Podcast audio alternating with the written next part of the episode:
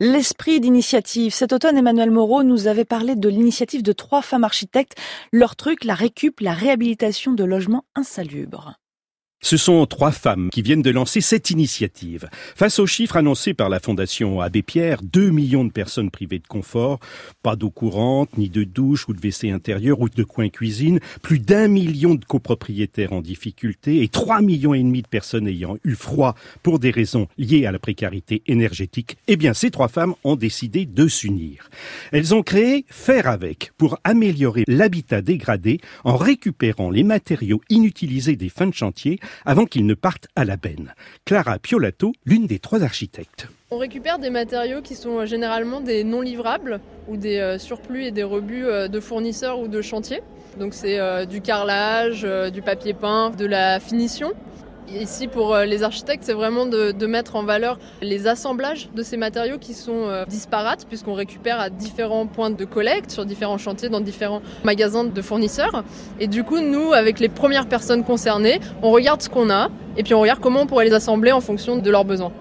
Donc ça veut dire concrètement que vous récupérez aussi bien du carrelage que des lampes de chevet? Alors on peut récupérer des carreaux de carrelage, on peut récupérer du parquet, on peut récupérer des lampes de chevet en effet. En fait on peut récupérer euh, tout ce qui pourrait être mis à la benne et qu'on vient récolter avant que ce soit mis à la poubelle pour pas que ça devienne des déchets.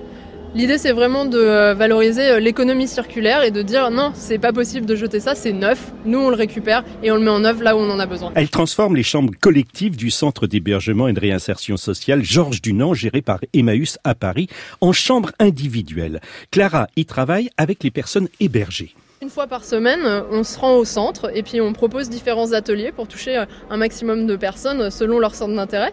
Par exemple, on monte une maquette tous ensemble de l'existant pour rendre compte de ce qu'il y a aujourd'hui et puis de voir comment on pourrait le transformer.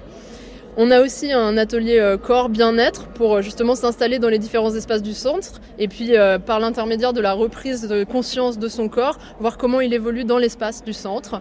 Clara, aujourd'hui un centre d'hébergement plus tard des maisons individuelles Faire avec voudrait se positionner en effet sur trois types de publics pour faire jouer les échelles justement en fonction des matériaux qu'ils récupèrent. Donc on aimerait jouer euh, à la fois sur euh, des logements individuels, plutôt des propriétaires occupants dits précaires, en tout cas qui ne sont pas en mesure euh, d'entretenir leur logement. Le deuxième public, ce serait les copropriétés dégradées. On sait que c'est un problème aujourd'hui en France.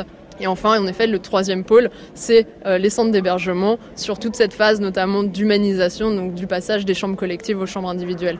Après quelques mois d'existence, les trois architectes de Faire avec viennent d'être récompensés par le concours de la Fondation Cognac-Jet qui encourage l'innovation au service de l'intérêt général. C'était l'esprit d'initiative d'Emmanuel Moreau, une adresse sur la page du 5-7 franceinter.fr.